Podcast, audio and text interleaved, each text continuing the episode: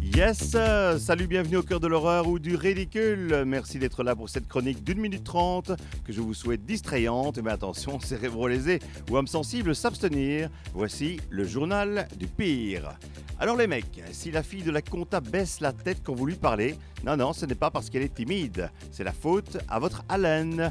Mais il existe des solutions pour évacuer l'odeur de rat crevé qui s'est installée dans votre bouche.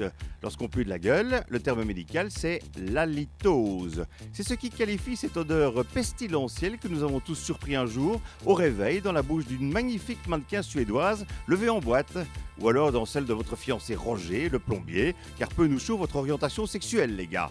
Trois raisons potentielles. La première, si vous vous lavez les dents avec la brosse après l'avoir utilisée pour récurer vos WC, il y a un souci.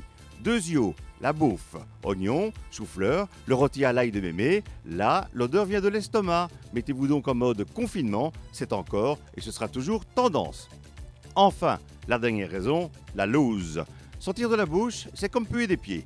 Et chez certains malchanceux, c'est permanent.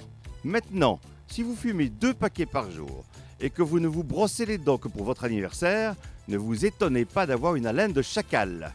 Pour passer en mode fresh is so fresh, passez au jus d'épinard. Non, sans deck, c'est un conseil d'amis. Voilà. Bon, c'est pas tout ça. Moi, mes dents rivalisent de blancheur avec le bidet, je ne peux pas puer du bec. No zapping, keep listening to Mix FM. Alain Zélis, dégage. Eh oh là, je suis pas le fils de Frankenstein, hein Alors tu me parles sur un autre ton. D'ailleurs, le ton, c'est toi. Allez, zou, je vous kiss. À plus, bye.